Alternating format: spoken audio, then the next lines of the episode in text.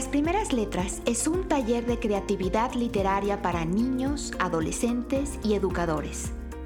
Leemos, escribimos, comentamos y compartimos.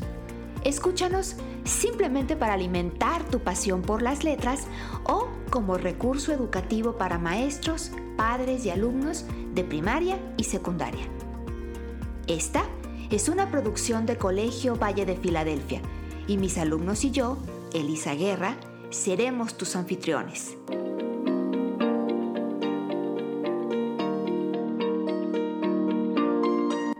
¿Ya estás listo? Comenzamos.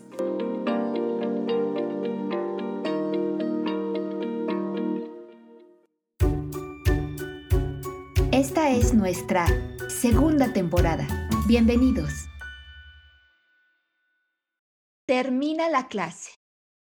Una tras otra nuestras imágenes se borran. El breve esplendor del ocaso. Abro la ventana. Entra una bandada de aplausos y súbitamente emocionado hacia afuera grito. ¡Ánimo! Todos a una y científicos a inventar la vacuna. Ya a mediados de mayo, la esperanza flaquea y él sigue su marcha sin nada que lo detenga. Alzo la vista al cielo. Millares de estrellas siento que nos observan como por un microscopio. Hola, sean todos muy bienvenidos a nuestra temporada 2, episodio 1 del podcast Las Primeras Letras. Me da, como siempre, muchísimo gusto recibirlos en esta segunda temporada. Mi nombre es Elisa Guerra y junto con mis estudiantes seré su anfitriona. Ellos los saludan a continuación. Hola, soy Lucas. Hola, soy te sigue. Hola, bueno, extrañándolos muchísimo y con muchísima energía de volver, eh, los saluda Jorge. Hola, soy Jerónimo X. Hola, soy Carolina. Estamos con mucha emoción de comenzar esta segunda temporada. Y bueno, nunca lo habríamos imaginado cuando empezamos con este podcast hace ya un año, que terminaríamos la primera temporada desde casa, conectándonos a través de la computadora, a través del Internet para hacer nuestras grabaciones.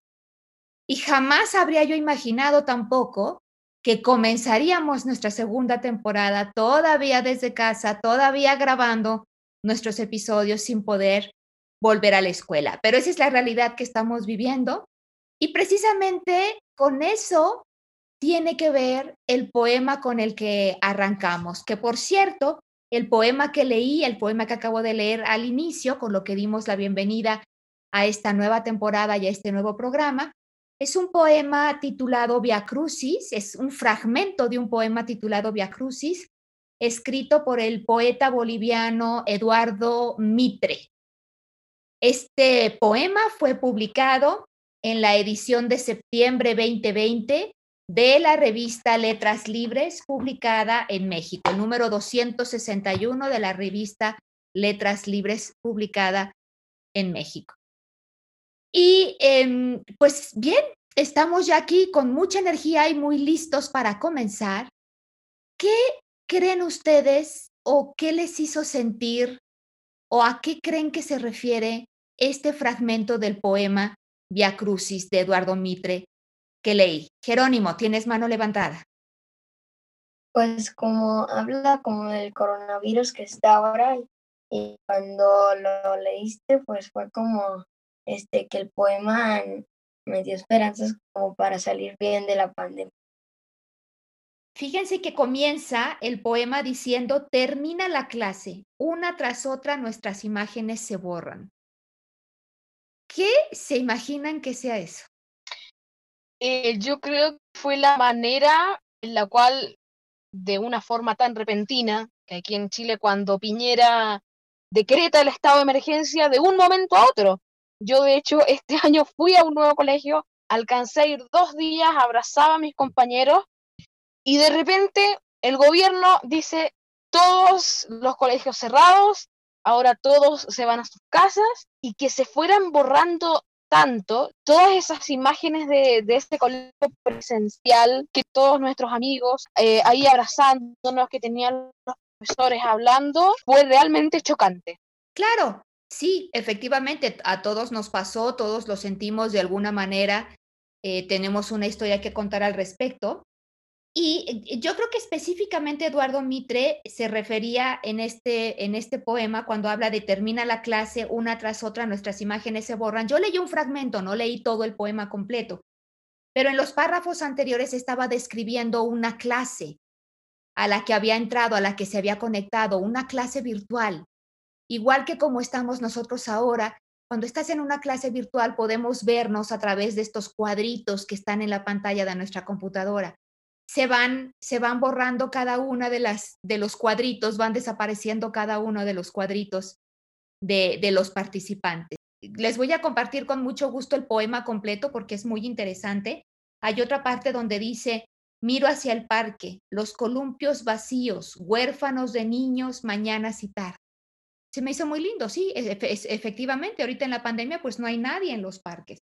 En fin, este, este fue el preámbulo para iniciar nuestro episodio y simplemente para decir, aquí seguimos, a través de la pandemia, con la pandemia, seguimos, aquí seguimos y aquí seguiremos. En esta segunda temporada, en algún momento recibiremos a un nuevo integrante para, para completar nuestro grupo. Desafortunadamente, ah, para este episodio no pudo acompañarnos, pero si se conectan para el siguiente episodio, seguramente podrán conocer a la nueva persona que estará integrando, que se unirá a nuestro equipo de las primeras letras. Y precisamente eh, porque queríamos eh, hacer una especie de, de nueva historia, de volver a empezar esta historia, ahora que estamos arrancando, otra vez es un episodio uno, pero es de nuestra segunda temporada. Em, la consigna de nuestros niños fue escribir un poema en donde se presentaran a sí mismos. Vamos a leer el primero de estos poemas que se titula ¿Quién soy? para iniciar nuestra nueva temporada de las primeras letras. Su autor es Jerónimo X y ahora él va a leer. ¿Quién soy? A veces me pregunto quién soy, si debería ser como yo, aceptarme tal cual soy y encuentro las respuestas de lo que soy. Soy un, soy un ser amado por Dios.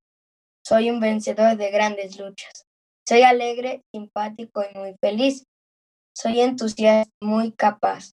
Disfruto de cada momento en la vida, pues me hace ser quien soy. Estoy orgulloso de lo que soy, pues esta es mi misión. Soy alguien muy especial en la vida. Se los digo de corazón. Gracias, Jerónimo. Y para quienes están compartiendo este espacio con nosotros por primera vez, les comento que nuestra costumbre es leer el texto de cada uno de nuestros participantes y después entre todos hacer comentarios sobre ese texto, ya sea sobre el fondo, lo que dice, o la forma, cómo lo dice, cómo está escrito. ¿Quién va a ser el primero en comentar el poema de Jerónimo? Pues se me hizo uno muy buen poema, me gustó mucho, porque a veces las personas no se valoran como son y tratan de cambiar por alguien o por algo. Y me gustó el mensaje que, que diste en tu poema. Muchas gracias, Lucas. Prácticamente tú hablaste del fondo. ¿Alguien quiere hablar algo de la forma? Puede también hablar del fondo. Sí, eh, Elisa, yo quisiera comentar. Adelante, Jorge. Eh, me encantó el poema, me pareció, hablando de la forma del poema, está muy bien escrito, eh, tiene muchas rimas y lo que dice en el poema, junto con el siguiente verso, encaja muy bien, realmente, y Lucas tiene mucha razón porque tiene que ver mucho con aceptarse uno como es, eh, más encima en Chile, donde, bueno, un niño lamentablemente se quita la vida cada dos días. Y yo creo que sería un muy bonito poema para inspirarse. para inspirarse en uno mismo y encontrar la solución a los problemas y encontrar su propia identidad en uno mismo y no tener que buscar a otro. Pero sí, Elisa, me miraste con unos ojos al decir esa cifra muy eh, impresionante, pero estamos buscando cada día reducir. Por lo tanto, sería una muy buena ayuda el poema de Jerónimo. Gracias, Jorge. Sí, obviamente me impactó eh, la cifra que mencionaste. Desconozco cuál es la cifra para, para México, sería interesante investigar. Chicos, ¿por qué creen que alguien podría quitarse la vida? Yo quiera comentar? Lucas. Que se podría quitar la vida por comentarios fuera de, de casa o por odiarse uno mismo eh, como su físico o sus pensamientos. Jerónimo, ¿tú quieres decir algo? Gracias, Lucas. Bueno, sobre el tema de quitarse la vida, eh, hay una película en Netflix que se llama Wonder y, pues yo tengo el libro y dice la lección de August y se trata de que un niño este no le gusta cómo es porque pues eh, cuando nació este le hicieron una cirugía en la cara que no le gustó cómo se quedó, pero al final es bueno, en la escuela lo molestaban y le decían que era feo por su rostro, pero al final ya se aceptó a sí mismo porque le decía a la mamá que, que él quería, muy, bueno, como que no se quería porque, pues como nació así. Gracias, Y me gusta mucho que hayas leído el libro, no solamente hayas visto la película, sino que hayas leído el libro. Eh, Jorge, ¿querías comentar algo? Sí, yo la vi, excelente recomendación. De hecho, acabo de contratar y me acuerdo que fue una de las primeras que me apareció y la vi y me dejó una enseñanza súper bonita. ¿Qué, le dirían ustedes a algún niño o jovencito que estuviera sintiéndose tan mal que estuviera contemplando el suicidio? Mm, pues yo le diría que está bien que se sienta mal porque es normal, a veces todos este, nos sentimos mal y luego trataría de buscar la raíz del problema y le preguntaría, ¿qué te estás haciendo sentir así? Y luego el siguiente paso es entender a la persona, porque una, alguien le puede dar soluciones y soluciones y soluciones, pero si la persona no siente que le entiendes, pues siento que no va a cambiar. Es, eso que dijiste es importante, Lucas. Eh, antes que nada, prestar oído a la, a la persona que pudiera estarse sintiendo mal, porque a veces simplemente con poder hablar y con poder expresarse, con tener a alguien que te escuche, no necesariamente se resuelve el problema. Ojalá fuera fácil resolver los problemas, pero por lo general eh, todo pasa. Hay, hay momentos más difíciles que otros y, apoyando a la persona y muchas veces van a requerir apoyo profesional, no nada más apoyo de amigos. Eh, por eso es importante alertar a, a profesores o a padres si, si alguna persona, si algún jovencito, si alguna niña, si algún niño estuviera mostrando estas, estas ideas o, o estos sentimientos de, profunda tristeza o desesperación que pudieran llevarle a, atentar contra su propia vida, ¿no? Para que pueda recibir la ayuda que necesita, ¿no? No siempre nosotros podemos dar la ayuda que necesitan. Si te fijas, me están muy calladitas voy a comentar. Yo no lo conocí, pero estaba jugando un videojuego en el que se puede chatear. Y un chico estaba diciendo que perdió a una persona muy importante para él y que quería también perder la vida porque como no había más personas en su vida más que esa y la perdió, este, pues él se sintió muy mal y dijo, y yo le y yo pregunté, porque era uno de mis amigos, de hecho, ahí en el juego, obviamente. Ahí en el juego yo lo tenía, yo lo había visto varias veces y él me, y yo le pregunté por qué y él me dijo algo que me pareció muy al principio interesante y después escribí un, hice un escrito, pero es que él dijo, es que la vida no tiene sentido.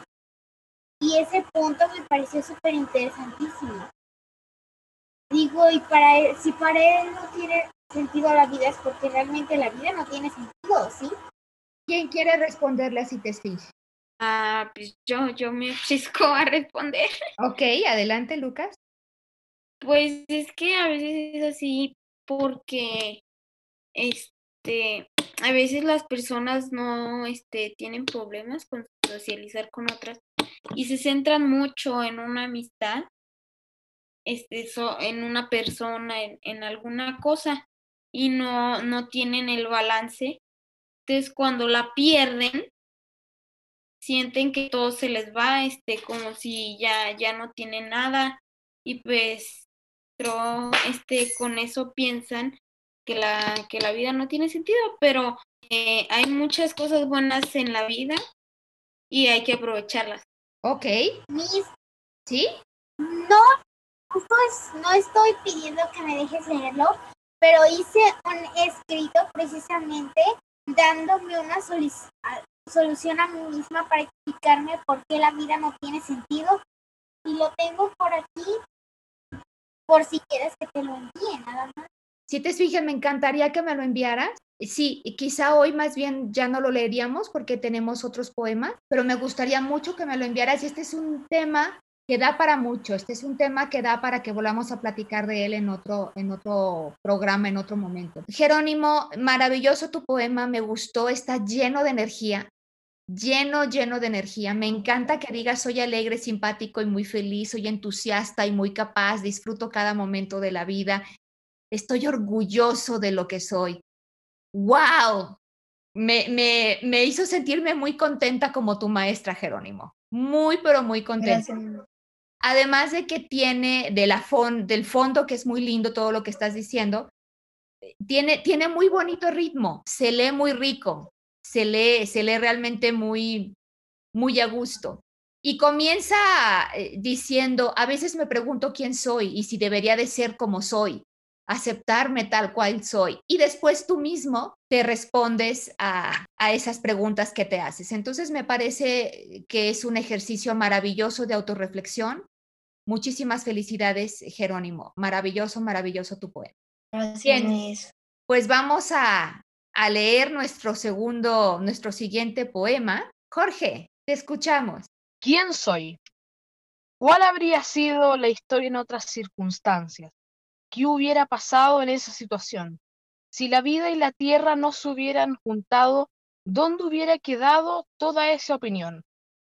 Sé aún de dónde vengo, ahora creo saber dónde estoy. Pero ahora la pregunta es ¿quién soy? Me considero interpretable. Me parece que soy y estoy en mis escritos, en mis poemas. Me advierto que creo que soy una opinión rezagada, mía y de la gente llena y armada, con tiempo, valor, poemas y folclore. No me informo por la televisión, si no ya estaría muerto o trastornado. Me gusta leer el diario porque es mi recetario y porque cosas buenas de repente en todo encuentro es que diario a diario leo y así siento que soy yo. Pues tiene muchas rimas y lo que me gusta es poemas, es creativo y pues me gusta la parte porque cuando que está muy atento a sus poemas no le pone mucha atención a los aparatos porque porque también cuando dijo que estaría muerto como que presentí que podía ser como de que se quedaría sin, por ejemplo, sin sed de alimentarse por, por ejemplo, leer o escribir poemas. Muy bien, Jerónimo, muchas gracias. Cairulum. A mí me sonó el poema muy profundo, por decirlo así, que sientes que está, se me hizo que está muy bien elaborado. Me gusta mucho el poema. A ver, déjenme hacerles una pregunta. ¿Qué dicen ustedes? ¿Es un poema o es un antipoema? Es un antipoema.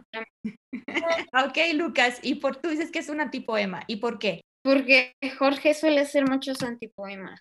Bueno, pero no pensemos en esto nada más porque es algo que Jorge hizo. ¿Qué te hace pensar que es un antipoema? Pues la estructura, porque no está en verso ni en prosa. Oh, oh, creo que alguien está entrando.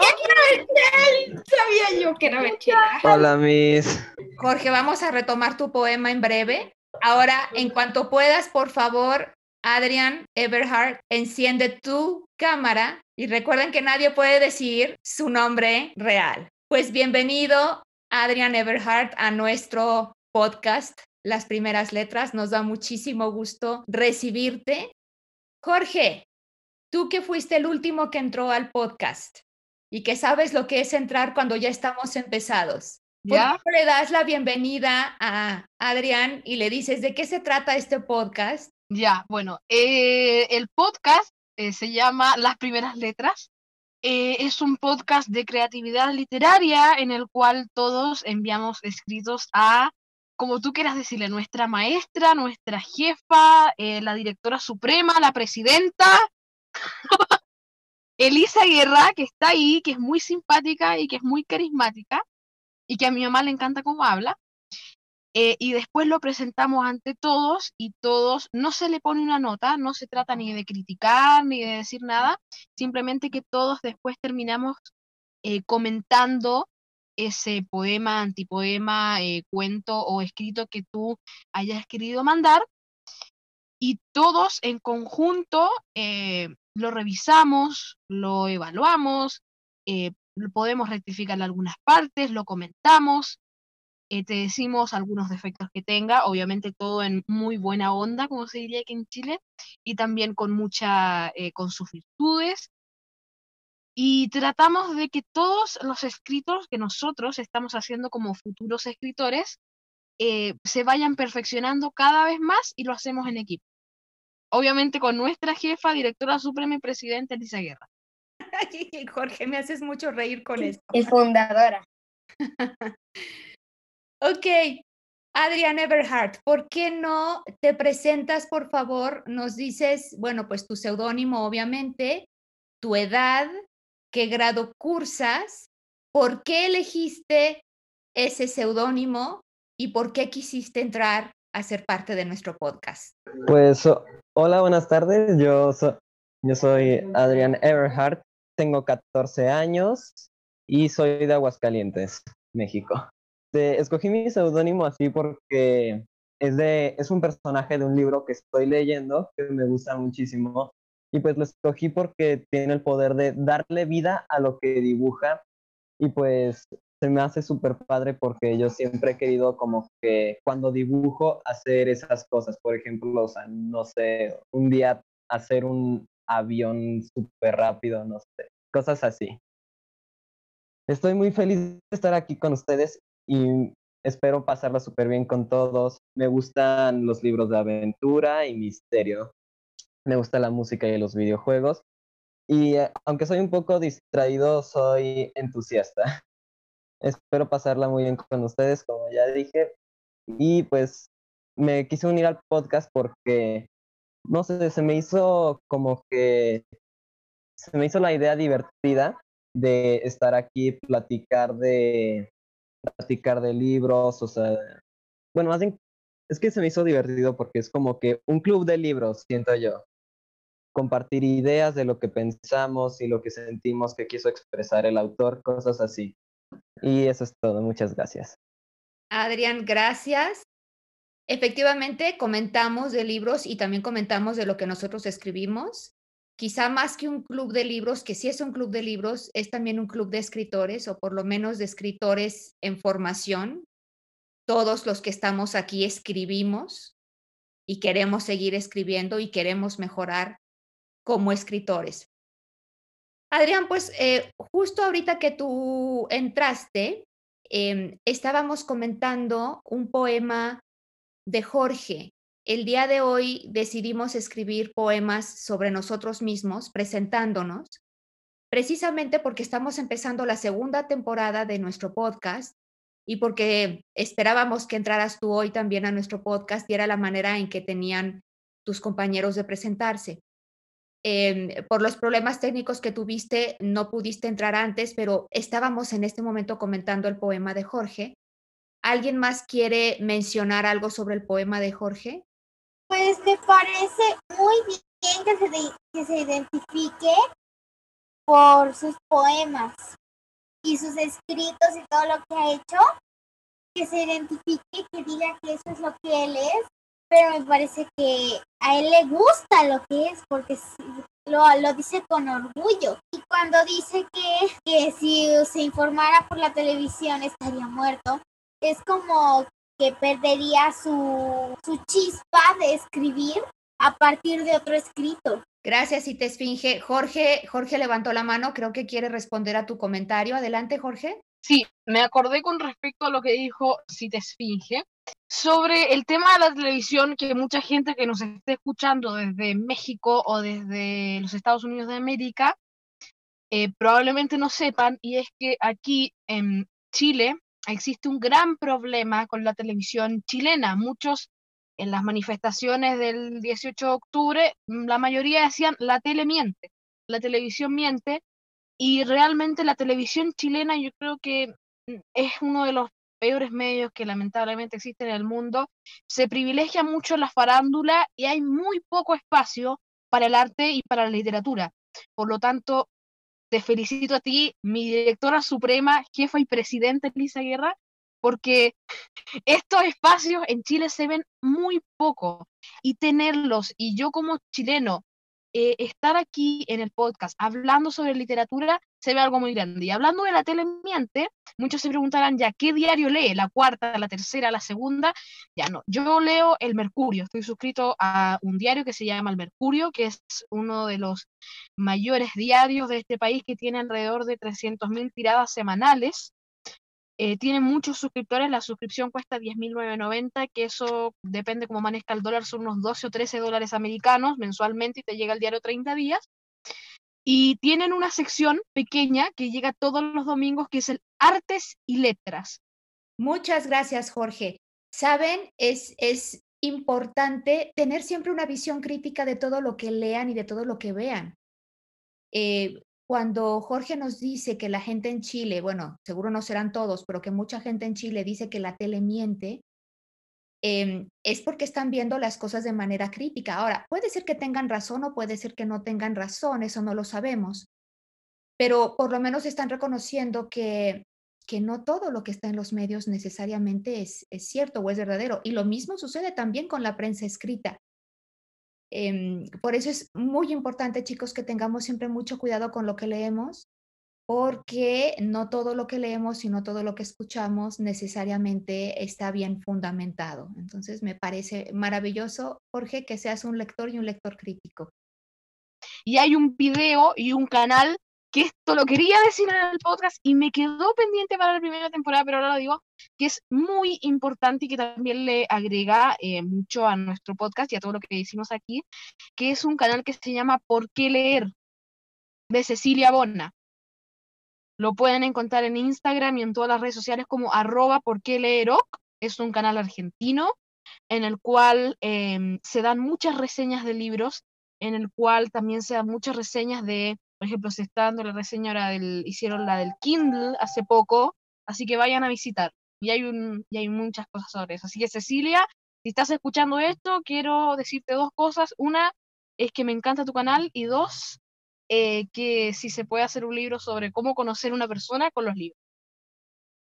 Wow, maravilloso tu comentario, Jorge. Muchísimas gracias y por supuesto que vamos a, a revisar este recurso que nos, que nos compartes justo eh, viene como anillo al dedo para nosotros que somos amantes de los libros. Aquí tenemos otro de nuestros poemas. Este está a cargo de Cita Esfinge. ¿Quién soy? Soy, soy un fruto del árbol de la vida, uno un tanto inmaduro. Soy una, soy una molécula de agua entre millones en un vaso de vida. Soy uno de muchos, uno entre muchos, pero soy una entre pocos que piensan a través de todos. Soy uno entre pocos de los que atienden al mundo de forma atenta y abierta, prestando atención a lo importante y a lo común. Soy una de quienes se preocupan por los demás, sean quienes sean, buenos y malos.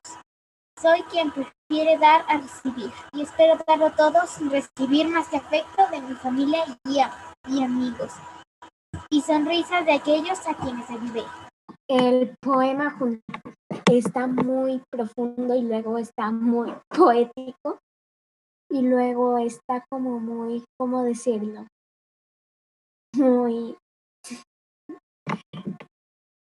Está muy interesante porque luego en el segundo verso dice, soy una molécula de agua entre millones en un vaso de vidrio.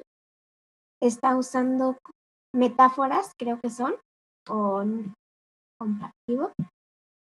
Y se me hizo que está muy interesante el poema de Cites Muy bien, me encanta cómo están ya abordando vocabulario muy sofisticado para, para poder comentar sus poemas. Oigan, yo le vi a este poema cara de antipoema. ¿Será? Jorge, ¿tú qué opinas? Jerónimo dice que tal vez. A ver, puede ser, puede ser que sea un antipoema, sobre todo por la forma que tiene, porque no se agrupa en tanta estrofa y tanto verso, no tiene necesariamente rima y también repite mucho, que no es una característica de los antipoemas, pero también repite mucho, digamos, eh, la premisa de quién soy, o sea, soy tal cosa y soy tal cosa. Lo cual en sí, la tarea que tú, directora suprema, presidenta, alcaldesa, gobernadora, Elisa te estás matando de risa, es increíble. Nos enviaste en sí, puede ser antipoética, porque encontrarse a uno mismo y saber quién es uno mismo y trayendo eso a un poema o a un antipoema, eh, es algo que tiene que ver mucho con la antipoesía, que es descubrirse uno mismo, escribir sobre uno mismo a pesar de todo lo que a uno le digan.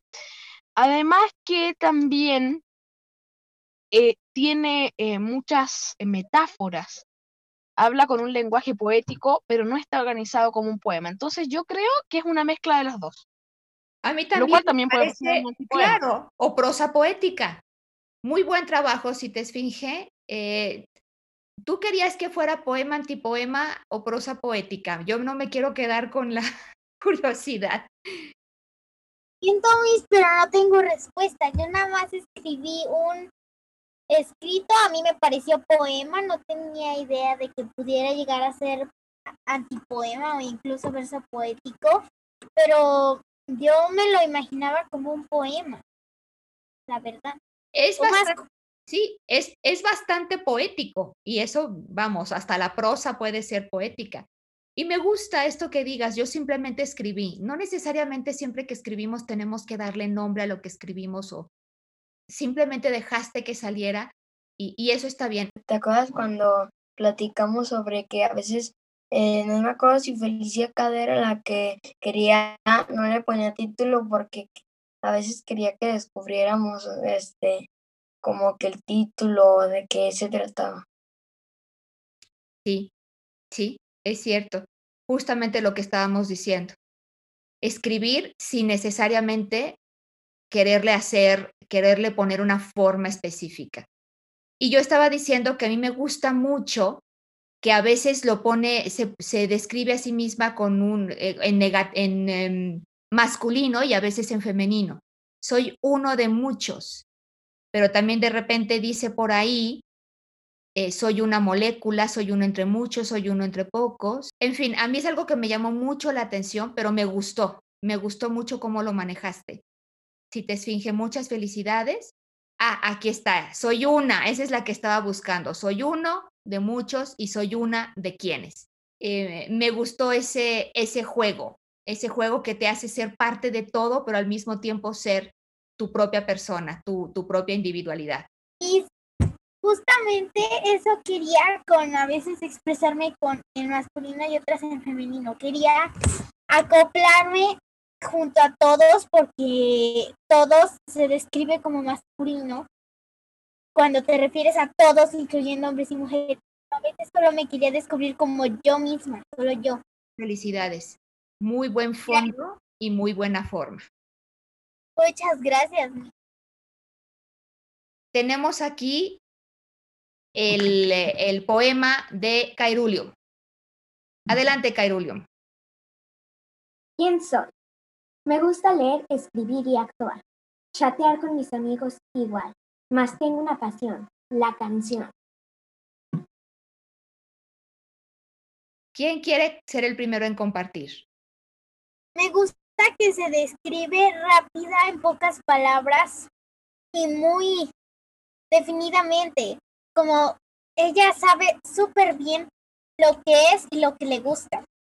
Sabe sus pasiones y todo. Y por eso se pudo describir así, cortito, pero bien, con buena estructura y todo. Me gusta su rima y me gusta que al final describa exactamente cuál es su pasión y que incluya una rima ahí y lo, y lo lee súper bien. Eh, pues también este, ¿te acuerdas del tema que vimos, no sé, hace el año pasado de que, que, que vimos el tema de que cuando nos enseñabas que los poemas eran súper cortitos, que solo tenían como una letra o tres. Los haikus. Sí. Los haikus tenían tres líneas, tres versos de cinco, siete y cinco sílabas. Los que a veces tenían menos que eso eran los microcuentos, ¿se acuerdan? Sí. sí.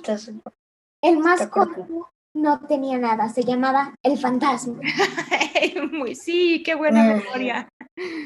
Sí, sí, sí, muy bien. No tenía nada. Jorge, tú querías comentar algo. Eh, volviendo al tema del poema, me encantó eh, lo simple que es y la brevedad que tiene. O sea, lo cortito que es y a la vez tanto, tanto que explica, se siente como un extracto de una canción, lo cual lo hace mucho más como eh, bonito, poético, por decirlo así. Y con respecto a cómo está escrito, también por la forma, no por el fondo, por la forma, porque por, por el fondo en realidad sigue siendo un poema, por el tema de las rimas y todo, aunque por la forma también un poco, yo creo que de igual manera yo le vería un 30%, un 15% de antipoema. Bien, pues ya vamos a estar locos aquí con pensar si son poemas, antipoemas, prosa poética, sea lo que sea, qué bonito trabajo, qué bonito trabajo, Cairulium. Sí, yo lo leo y siento que te veo, Cairulium. Siento que a pesar de ser tan cortito, pudo captar muy bien tu esencia de quién eres tú. ¿Qué decías, Jerónimo? Jerónimo, mm, lo, lo leo y siento que te veo. Sí, es cierto, salió verso sin esfuerzo. Gracias por notarlo, Jerónimo. Como Lucas dijo, eh, sentimos que te estamos viendo, sentimos que te conocemos, capta tu esencia muy bien en unas, en unas cuantas líneas, en unos cuantos versos. Muchas gracias por este trabajo tan lindo. Y bien, em, llegó el momento de funder el L es el momento de fundir el L. ¿Quién le quiere explicar a Adrián qué es eso del momento funder el L? Funder el L es un libro de Laura García Arroyo en el que vienen palabras extrañas que la mayoría de la gente no conoce y nosotros hacemos un poema o un cuento, un texto sobre la palabra que vemos. Está checando el libro Funder el L y una palabra que pues se llama glosofobia, ansiedad o miedo que se siente al hablar en público. Eso es lo que yo sentí eh, con la primera vez que entré al podcast también porque yo pensaba, o sea, me daba como que nervios y, eh, y miedo, este, porque ya sabía que lo iban a publicar, entonces estaba, por eso casi no era porque Está, tenía miedo de hablar y estaba nervioso. Jerónimo, y hoy vienes desatado y me encanta. Has participado muchísimo, has hablado muchísimo y sí, efectivamente, al principio, en la primera temporada, los primeros episodios del podcast, eras el más calladito de todos. Te teníamos que pedir que hablaras. Me encanta que estés hablando. Bien, pues tenemos una, una palabra en Funderelele que tiene que ver con la lluvia. ¿Alguien sabe cómo se llama al aroma de la lluvia? ¿La lluvia huele? Huele como, es que más que olores, es que huele como que a húmedo, huele a humedad. Huele a tierra mojada, ¿cierto? Jorge, adelante. Gracias, Adrián. ¿Cómo se llamaba? Que lo vieron un video en YouTube que yo empecé a pensar, y de hecho lo asocié con el petro, tiene como ese tipo de palabra, las cinco primeras letras, y creo que la palabra es que es el olor a lluvia que uno siente de repente cuando petricor. Petricor, que es el olor a lluvia cuando, que cuando va a llover uno siente un olor y uno dice, ah, eh, aquí en Chile se dice, ah, no hay nada, tiene pinta de lluvia. Bueno, dije eso y en realidad mucha gente me va a reconocer que lo ve en Chile, pero así se dice. Lucas, ¿qué, sí, yo también pensé en lo de petricor, pero ¿qué no? Petricor es olor a tierra mojada o algo así. Es olor a tierra mojada por la lluvia. Aquí mismo en el libro de, de, Laura García Arroyo, que es un libro que recomendamos muchísimo, nos, nos cuenta de dónde viene la palabra petricor. Resulta que, bueno, una explicación eh, en muy pocas palabras, porque científicamente seguro que es bastante más larga y complicada, pero en los terrenos rocosos donde llueve poco, las primeras gotas que caen liberan unos aceites que las plantas han depositado y que las rocas o las piedras han absorbido. Entonces, cuando cae, cuando caen las primeras gotas de lluvia sobre las rocas, se produce ese aroma, que por cierto lo produce una bacteria. Se siente igual cuando cae en la tierra, cuando cae la lluvia en general. Y es un olor bastante característico. Acá decimos es olor a tierra mojada, pero quizá deberíamos de decir es olor a piedra mojada, porque parece ser que las piedras tienen mucho que ver con eso. Y luego ella dice que los ingleses, lo que yo estuve leyendo después por ahí fue que no, fue, no fueron los ingleses, sino que fueron una pareja de australianos, unos científicos australianos, los que le dieron este nombre. Al ser, bueno, al venir de que, de que el agua, de que las gotas de lluvia caen sobre la piedra, tomaron petri de la raíz petros, que significa piedra, y icor, que era el nombre que en mitología griega se le daba a la esencia que corría por las venas de los dioses. Ustedes saben que en, la mitología griega había dioses y por sus venas no corría sangre como la de los humanos, corría lo que los griegos llamaban icor. Entonces el petricor de alguna manera sería la esencia de las rocas, la sangre de las piedras. Imagínense qué interesante. Eso es lo que significa la palabra petricor, la esencia de la piedra, y es lo que liberan las gotas de lluvia. ¿Alguno de ustedes puede pensar en otra palabra que venga de la raíz piedra, petri? ¿Qué les suena? ¿Alguna otra que hayan escuchado? Petrificar. Adrián dijo petrificar y Lucas también dijeron petrificar. ¿Qué significa petrificar? Este, que lo conviertes en piedra o se hace piedra. Exactamente. Jorge estaba diciendo también de otra palabra muy parecida a petricor, que de hecho la utilizaste, Jorge, para acordarte. Petróleo. Petróleo. ¿Será que petróleo viene de piedra? ¿Alguien sabe? ¿Y qué significaría en ese caso? Si no me equivoco, el petróleo sale de la piedra marina o algo así, pero sé que sale de la piedra. Pues sale del, subsuelo, eh, donde hay una, una capa de piedra y, eh, pero específicamente la palabra petróleo, algo tiene que ver con piedra, por supuesto, y veo que Jerónimo está muy, muy ocupado, creo que está buscando el libro, eh, la palabra en su libro de etimologías. Perfecto, Jerónimo, es lo, es lo que tenemos que hacer. No sé si esté ahí porque es un diccionario limitado, pero eh, escuchen la palabra y divídanla. Petro, oleum, petróleo, óleo ¿A qué le suena la palabra óleo? Petróleo, petro, A las pinturas. Ok, Adrián dice que a las pinturas, a un tipo de pinturas. ¿Qué tipo de pinturas? ¿El óleo qué es? Es pintura. Es como una pintura que se usa. Es, son pinturas de aceite. Aceite, exacto. Óleo no significa pintura. Lo que pasa es que hay unas pinturas que se hacen con aceite y le llaman óleos. Por lo tanto, sí, Petro significa roca o piedra o cosito duro para que para quienes estén en algún país que no se diga ni piedra ni roca, que tiene forma como de, de, de, Deimos, que es una luna de Marte, eh, que tiene el mismo color que esa luna de Marte, y óleo, que es una pintura muy distinta al esmalte al agua, que como su nombre lo dice al agua, este es al aceite, podemos inferir que el petróleo viene de aceite de roca. Exactamente. La palabra significa aceite de roca. Jerónimo. No sé, pero creo que ya encontré la palabra petrificor, olor que produce la lluvia al caer sobre la tierra seca. Pues qué palabra tan interesante. Esa es nuestra palabra para el próximo episodio, chicos. ¿Y qué significa? ¿Alguien le puede contar a Adrián qué significa cuando decimos que esa es nuestra palabra para el próximo episodio? ¿Qué tenemos que hacer con esa palabra? Eh, pues podemos hacer, por ejemplo, un escrito o un poema.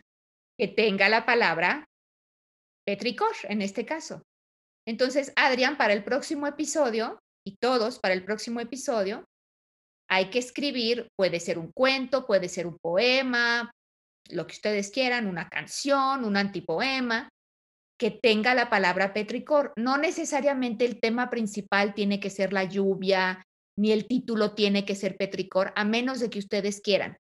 Con que tenga la palabra petricor en algún lugar, con eso es más que suficiente. Bien, pues entonces esa es nuestra palabra para la próxima ocasión. Chicos, se nos acabó el tiempo rapidísimo pero me dio muchísimo gusto volverlos a encontrar. Me da muchísimo gusto saber que están bien, que están aprendiendo eh, desde sus casas. Sigo contando las semanas y los días y las horas para poderlos ver nuevamente en la escuela. Pero mientras eso llega, no dejen de leer y no dejen de escribir. Y así como leímos este poema al inicio de Eduardo Mitre sobre la pandemia, si ustedes siguen teniendo el interés, como lo vimos en la temporada pasada, de escribir sobre la pandemia y seguir haciendo su diario de la pandemia, continúen escribiendo su diario de la pandemia. Uno nunca sabe, uno nunca sabe, pero esos escritos pueden ser históricos el día de mañana, sobre cómo vivieron ustedes, unos niños. La, la pandemia ha durado tanto que ya se me acabó el libro y tuve que agarrar otro, el cuaderno. Muy bien, eso me da mucho gusto. Pero ya no se llama cuarentena, ¿eh? No. Ya esto es eterno. Ya no se llama cuarentena. ya, esto es eterno. Ya, Mami, ya, puede ser cuarentena de 40 años. No, no, no, espérate, Lucas, no, tampoco, no inventes. No, no, no, no, no, por favor. Por favor, por no, favor. Ni siquiera queremos que diga 40 meses. 40 que, que dure 40 minutos. 40 minutos. 40 minutos. Pero 40 semanas. No, ya, ya pasaron. 40 semanas, ¿no? Pero bueno, vamos a ver, vamos a ver qué sucede. Por lo pronto, es tiempo de despedir nuestro, nuestro episodio. Muchas gracias a toda nuestra audiencia por habernos acompañado en este primer episodio de la temporada 2 del podcast Las Primeras Letras. Me dio muchísimo gusto volverlos a saludar. Soy Elisa Guerra, me despido de ustedes y se despiden también de ustedes nuestros estudiantes. Adiós. Adiós. Chao, visiten el canal Porque Leer. Adiós. Lean mucho, no ver tanto tele. Adiós. Adiós y me dio mucho gusto poder estar aquí. Muchas gracias a todos y hasta la próxima.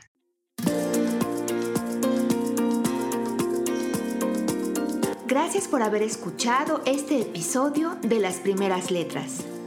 En nuestra página web lasprimerasletras.org encontrarás planes de clase para cada programa y enlaces a nuestros medios sociales.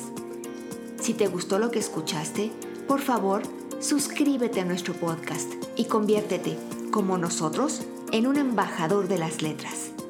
Porque estamos convencidos de que todo niño tiene la semilla de la genialidad. Hasta pronto. Soy tu anfitriona, Elisa Guerra.